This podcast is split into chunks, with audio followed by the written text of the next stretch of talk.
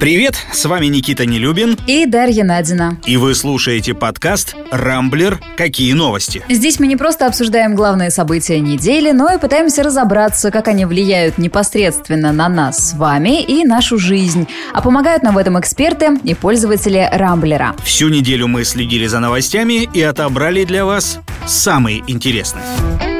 Нормальный мужской разговор. На этой неделе Владимир Зеленский отправился в большой вояж. Он прилетел в США, где успел встретиться с несколькими министрами американскими, ну и, конечно, с Джо Байденом. Впервые, кстати, с момента его инаугурации. Переговоры продлились, надо сказать, дольше, чем было запланировано. Обсуждали проблемы прав и свобод человека, экономику, вопросы климата и, конечно, Россию. Точнее, угрозу, которую Россия вроде как несет несет Украине, США и всему миру. Вполне ожидаемо лидеры двух стран сошлись на том, что «Северный поток-2» — это зло, российский газ самый грязный в мире, ведь в нем нет молекулы свободы, как в американском газе. Ну, а Крым — это, конечно, не Россия, отдельно подчеркнул Байден. А, еще американский президент пообещал Украине гуманитарную помощь, э, деньги, ну и вакцину от COVID-19. Э, Короче, вернется Зеленский в Киев э, с целой кучей подарков, точнее, с кучей кучей, ну, получается, обещаний подарков. Ну, вообще, если говорить серьезно, то, э, кажется, никаких э, каких-то серьезных прорывов э, встреча с Байденом не принесла, по крайней мере, на российском направлении точно. Ну, это если не считать военной помощи, которую США пообещали Украине. Киев получит 60 миллионов долларов, дополнительные противотанковые системы «Джавелин». Использованные они будут, понятное дело, в Донбассе, и это уже вызвало шквал критики со стороны российских политиков и госсми. Ну, и надо сказать, что в Кремле оказались недовольны тональностью этих переговоров э, Зеленского и Байдена, особенно в том, что касается российской тематики, да, так называемой. Это, собственно, следует из э, заявления, которое сделал э, в четверг пресс-секретарь российского президента Дмитрий Песков. По его словам, Соединенные Штаты и Украина, цитата, «дружат против России». Ну, что тут можно сказать? Ничего особенно нового и в этом нет. Осталось нам только найти, с кем теперь дружить против США. Самое главное, не предлагайте Кубу. Запрещенный Талибан решил, как будет управлять Афганистаном. На этой неделе в Кандагаре прошло трехдневное совещание, в ходе которого лидеры группировки решили построить систему, подобную иранской. Первым человеком во властной иерархии будет верховный лидер, высший политический и религиозный авторитет. Им станет нынешний руководитель Талибана Хайбуттула Ахунзада. Он также будет лидером Верховного Совета, в который, предположительно, будут входить от 11 до 72 человек. Э, по большей части этот самый верховный лидер будет находиться в Кандагаре. Скорее всего, там же будет работать и новое правительство Афганистана. Ну, как ожидается, окончательное решение о структуре местной власти будет э, в течение ближайшей недели э, принято, и, скорее всего, войдут э, в органы власти радикальные исламисты, собственно, такие же, как вот этот Хайбатула Ахунзада. Кстати, тот факт, что руководить страной будет именно он, указывает в первую очередь на то, что порядки-то в Афганистане будут довольно жесткие установлены. Впрочем, пока что предсказывать э, что-либо сложно. Об этом говорит доктор исторических наук, главный научный сотрудник Института всеобщей истории Артем Улунян. На данный момент сказать точно о том, что из себя представлять может конкретная фигура и как она будет действовать, достаточно трудно. Но уже по тем действиям, которые мы знаем ныне, э, которые проводятся Талибаном, можно ли сказать то, что это будет довольно суровый политический режим с э, большой такой сильной э, религиозной окраской. И я даже думаю, что в какой-то степени это все-таки будет проявлением пуштунского национализма. То есть сочетание достаточно многих черт – которые будут присущи исключительно Афганистану. Имена сподвижников Хайбатулы Ахунзада экспертам тоже мало что говорят. В основном это полевые командиры, то есть люди, обученные убивать, а не управлять страной. Да и потом, не вся страна готова покориться Талибану. На севере, в Паншере, все еще идут бои. Кстати, местные ополченцы говорят, что подавлять протест талибам помогают боевики запрещенных группировок «Исламское государство» и «Аль-Каида». А ведь еще недавно Талибан утверждал, что с ними дело не ведет. Ну, там на самом деле не все до конца понятно, потому что, да, с Аль-Каидой Талибан действительно уже много лет э, сотрудничает, и буквально вчера агентство «Спутник» сообщало, что две запрещенные группировки э, якобы официально вот слились в одну, а вот э, с исламским государством отношения у талибов, надо сказать, довольно сложные, потому что игиловцы считают пуштунов своими врагами, потому что те контактируют с США, и, надо сказать, могут вполне выступить на стороне сопротивления Талибану. Так или иначе, ситуация в стране далека от разрешения, и хотя некоторые сравнивают новую систему управления с иранской, ну, едва ли это корректно. Иран страна, безусловно, теократичная, но там выстроенные государства, четко работающие институты, там выборы есть, там права у женщин. И это я знаю наверняка, сама была и видела. А вот в Афганистане хаос и беззаконие. Кстати, на днях буквально завершилась массовая эвакуация иностранцев из Афганистана, и аэропорт в Кабуле уже перешел под полное управление э, боевиков. А Джо Байден э, на этой неделе выступил с обращением к американцам, в котором назвал операцию по выводу войск блестящей. Комментировал события в Афганистане на днях и Владимир Путин. Он со своим коллегой не согласился в части блистательности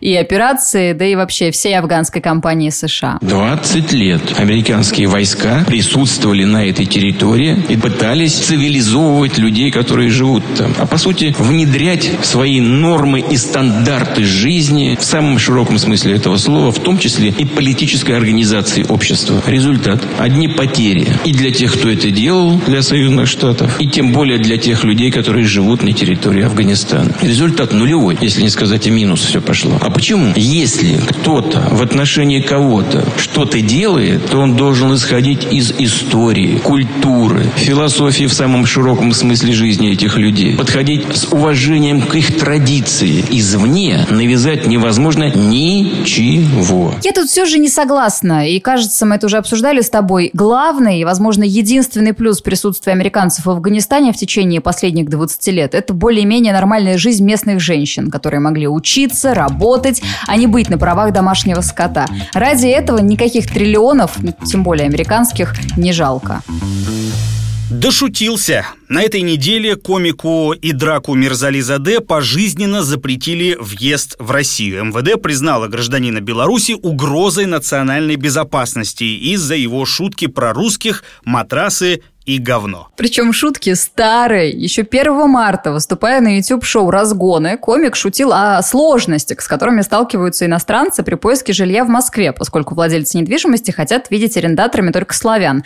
Он рассказал, что снял квартиру, в которой предыдущими жильцами были русские. Мы сейчас процитируем часть э, этого его выступления. Надеюсь, нас за это не, из страны не погонят с тобой. Нет-нет-нет, право не имеет по Конституции, Никит. Да, ну смотри, ладно, на, на, под твою ответственность, Дашенька. Ленка, цитирую. «Э, «Мы с братом выбрасывали обосранный матрас, а в этой квартире был обосранный матрас. Предыдущие съемщики, если что, русские. Видимо, русские обмазываются говном и ложатся спать».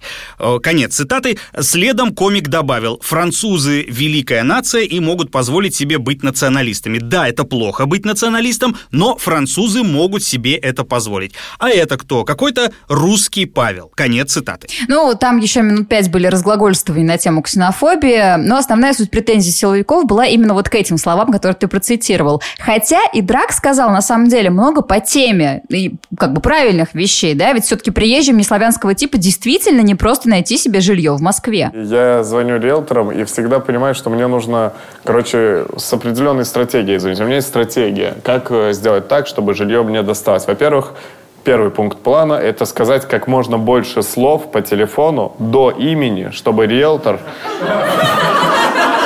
запомнил, что я говорю без акцента. Ему это нужно запомнить, потому что если я сразу скажу имя, акцент он дорисует по-любому. Если я скажу «Здравствуйте, меня зовут Идрак», он дальше услышит «Хочу квартиру». Итак, шутка про говно была опубликована еще в марте. Позднее на нее обратили внимание соцсети и СМИ. Странно, что не сразу это произошло. Она действительно вызвала волну возмущения. А Мирзали писал и «Царьград», и знаменитый наш телеведущий вечерний Владимир Соловьев упоминал о ней в своем эфире. И в итоге вечером 25 июня на Идрака напали в центре Москвы, его ударили сзади по голове и потребовали извиниться. Сам комик настаивал на том, что его слова были вырваны из контекста, а он иронизировал над ксенофобией, но через месяц на Идрака составили административный протокол о возбуждении ненависти. Он провел 10 дней в СИЗО, а пока Идрак отбывал арест в спецприемнике, его коллеги провели два концерта в его поддержку и даже запустили флешмоб «Идрак не враг». Но, надо сказать, арестом Э, дело, увы, не ограничилось. В итоге МВД объявила стендап-комика нежелательной персоной, и в этом статусе он, кстати, не одинок, потому что с начала года таких в нашей стране было около двух десятков человек. И Несмотря на то, что у Идрака есть э, вид на жительство в России, оспорить решение МВД ему будет крайне сложно, потому что юристы говорят, что в подобных делах суды, как правило, становятся на сторону силовиков и соглашаются с их позицией. Неужели основанием для высылки юмориста послужила только эта шутка? И почему вообще Идрак привлек внимание полиции?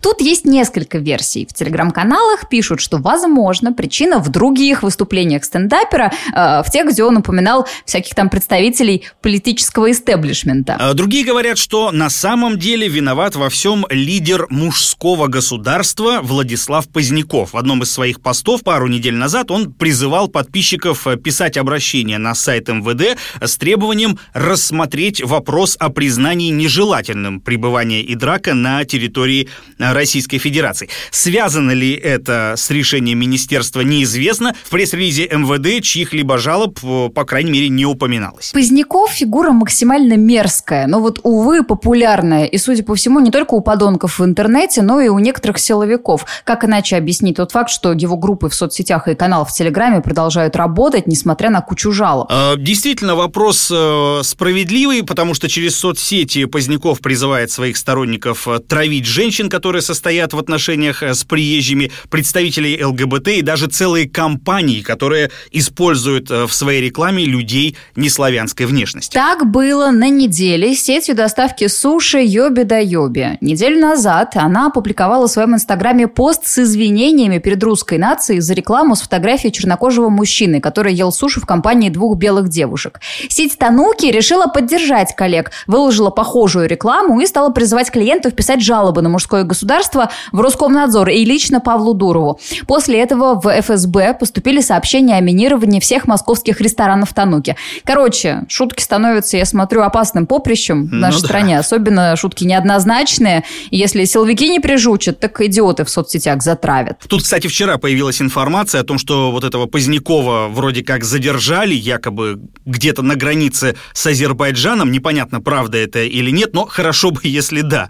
Потому что я, допустим, до всей этой истории с Тануки даже знать не знала о существовании этого мужского государства. Вот впервые зашел в этот канал и просто охренел. Потому что вот где действительно реальные экстремисты и отморозки сидят, там, судя по постам и комментариям, каждого второго надо привлекать к ответственности. Плюс э, какая-то ссылки на какие-то мутные, явно мошеннические сайты опубликованы. Вообще действительно странно, что Телеграм эту помойку не прикрывает, и силовики как-то не особо да, внимание на нее обращают. Я вот лично от себя жалобку-то на канал отправил. В информацию о том, что Позднякова задержали, честно говоря, я не верю. Год назад были новости, что что якобы его убили где-то в Турции. Потом оказалось, что это была инсценировка, которую он сам придумал. В общем, это такой, знаешь, персонаж, который любит вокруг себя создавать хайп, любит привлекать к себе внимание всеми способами, но оказывается максимально изворотливым и живучим и продолжает все свои грязные делишки. Так что вот э, едва ли его кто-то задержал и вообще задержит, судя по тому, как он успешно скрывается за границей.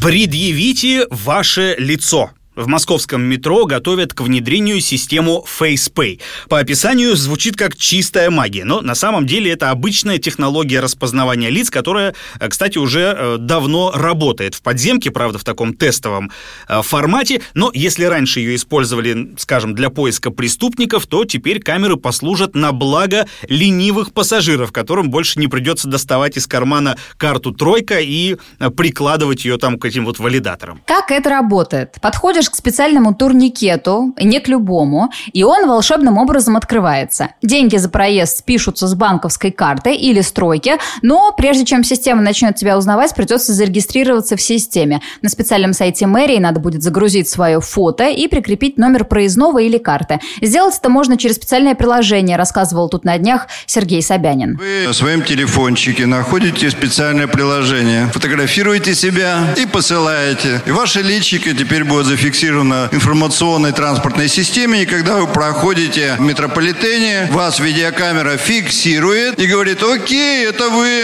это Ваня Иванов, проходи. У вас списывается со счета, с вашей электронной карты, стройки или с банковской карты, или со счета, как вы хотите. Сегодня работает на трех станциях метрополитена. Мы думали, что никто не будет записывать, но кому хочется фотографироваться, да какую-то систему заводить свои данные, да еще банковские счеты, с ума сойти. 15 тысяч за несколько недель записали. С 15 сентября мы и удвоим количество станций. С 15 октября сделаем по всем станциям метрополитена Москвы. Так что фотографируйтесь, проходите. Мы вас любим, мы вас узнаем. Э, когда внедрение FacePay только обсуждали, казалось, что это вот такое дело далекого будущего. Но, как выяснилось, э, внедрить оплату по лицу дело не такое уж и сложное. Сейчас система, повторюсь, в тестовом режиме работает на четырех ветках метро. Синий, голубой, оранжевый и, по-моему, желтый.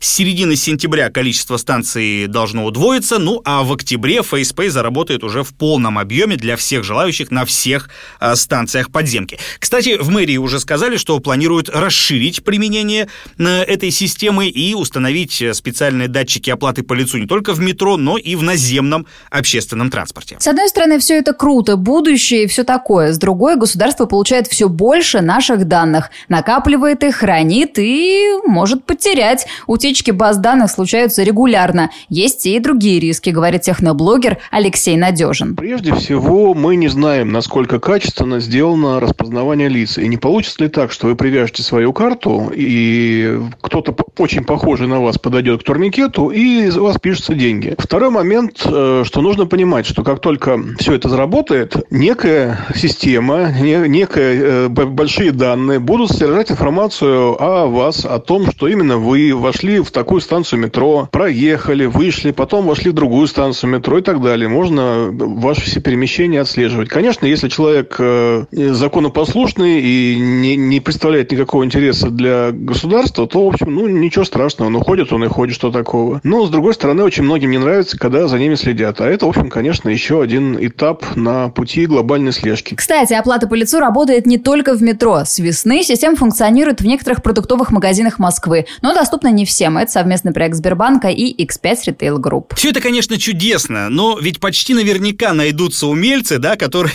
придумают, как использовать эту систему, ну, в своих целях. Ну, не знаю, например, распечатал я на бумажке твою, э, Дашенька, фотографию красивую, и как маску новогоднюю ее на себя нацепил. И спокойно прохожу с ней в метро, а денежки с тебя будут списываться. Или, например, э, в булочку в магазине купил, э, чужую фотку к сканеру приложил, и все, халява. Не знаю, мне кажется, наш народ в этом плане, он такой чертовски изобретательный, так что наверняка найдет способ обратить э, себе во благо этот технический прогресс. На этой неделе соцсети заполнили фотографии белых бантов и цветов. Родители проводили детей в школу, и в некоторых регионах праздничные события обернулись курьезами, а иногда даже скандалами. Так, например, в подмосковном Красногорске в преддверии Дня знаний школьники ограбили магазины со школьной формой, цветами и канцтоварами, а после еще и в пивную заскочили. Какие молодцы! Нас подготовились, да, к новому учебному году. Ой, да. Но там, на самом деле, история-то невеселая, потому что двое подростков проникли в закрытый магазин, вскрыли бокс э, для помощи больным детям, который стоял в торговом зале, и забрали оттуда все наличные. Потом пробежались по рядам, взяли с собой карандаши, ручки, линейки, там всякую канцелярию, резинки, чтобы купюры э, украденные скрепить. Причем на этом шопинг у них, э, так сказать, не закончился. Они еще по магазину одежды пробежались и цветочный магазин тоже ограбили. Где проведут учебный год эти двое умников, пока непонятно. Я не видела упоминания их возраста, но если ребята старше 14, то не исключено, что обучаться теперь они будут в особом исправительном заведении. И форму им там выдадут новую взамен украденной. Да, полосатенькую такую. Слушай, на самом деле крамольную вещь э, сейчас скажу, но вообще детей-то понять можно, если так разобраться. Так. Потому что собраться в школу нынче, э, мягко говоря, недешево. В одной только Москве, э, по данным соцопросов, до полумиллиона э, рублей готовы за это родители заплатить. Причем основной статьей расходов как раз-таки оказались одежда и все вот эти школьные аксессуары. А что вот если нет денег? Как быть? Куда деваться? Вот родители постоянно детей призывают к самостоятельности. Вот, собственно, эти два подростка самостоятельно все вопросы проблемы и решили. Интересно, начался учебный год в Краснодаре. Там в одной из школ набрали 28 первых классов. Для их обозначения использовали почти все буквы русского алфавита от А до Я. Слава богу, мягкий знак, твердый знак э, и краткое Ё и Ща применять не стали. Да, но применили первый «ы». Вот это, конечно, очень круто звучит. Первый «э» тоже хорошо. Но там, на самом деле, серьезная ситуация, потому что в школу поступило разом аж 840 первоклассников, огромное количество. Вот кто бы мог подумать, что поколение, рожденное в 90-е, во времена демографической ямы, примется так старательно эту яму закапывать, заделывать. Нарожали так нарожали. Но, но не везде так радужно обстоят дела. Там же на Кубани, в хуторе Заря Василковского района, в первый класс, например, пошел один единственный ученик. Я думаю, одиноко будет Даниилу Нетутину на уроках. Зато уж точно ни с кем не будет болтать. Я думаю, он просто обязан закончить школу с золотой медалью. Если раньше времени от одиночества не одичает. Да. Вообще, на самом деле, не позавидуешь парню, потому что ну, мало того, что не с кем будет э, на переменках драться, там, за косички никого не подергаешь, еще и учителя будут наверняка с особой тщательностью следить и за дисциплиной, и за успеваемостью. В общем, мало приятного, чего уж там. В кого ему там первый раз влюбляться, в конце концов? В учительницу, в молодую учительницу. Никит, все по классике, что? Надо, мне кажется, Данилу срочно хотя бы пяток другой одноклассников отправить в эту школу. Пусть, ну не знаю, там с соседнего хутора ему девчонок подгонят, что ли, а то пропадет же совсем парень, а. Ну что, на этом пока все. Вы слушали подкаст «Рамблер. Какие новости?». В главных событиях недели разбирались для вас Никита Нелюбин и Дарья Надина. Не пропускайте интересные новости, слушайте и подписывайтесь на нас в Google Подкаст, Apple Подкаст, Яндекс Музыки и Castbox. Увидимся на rambler.ru. Хороших вам выходных.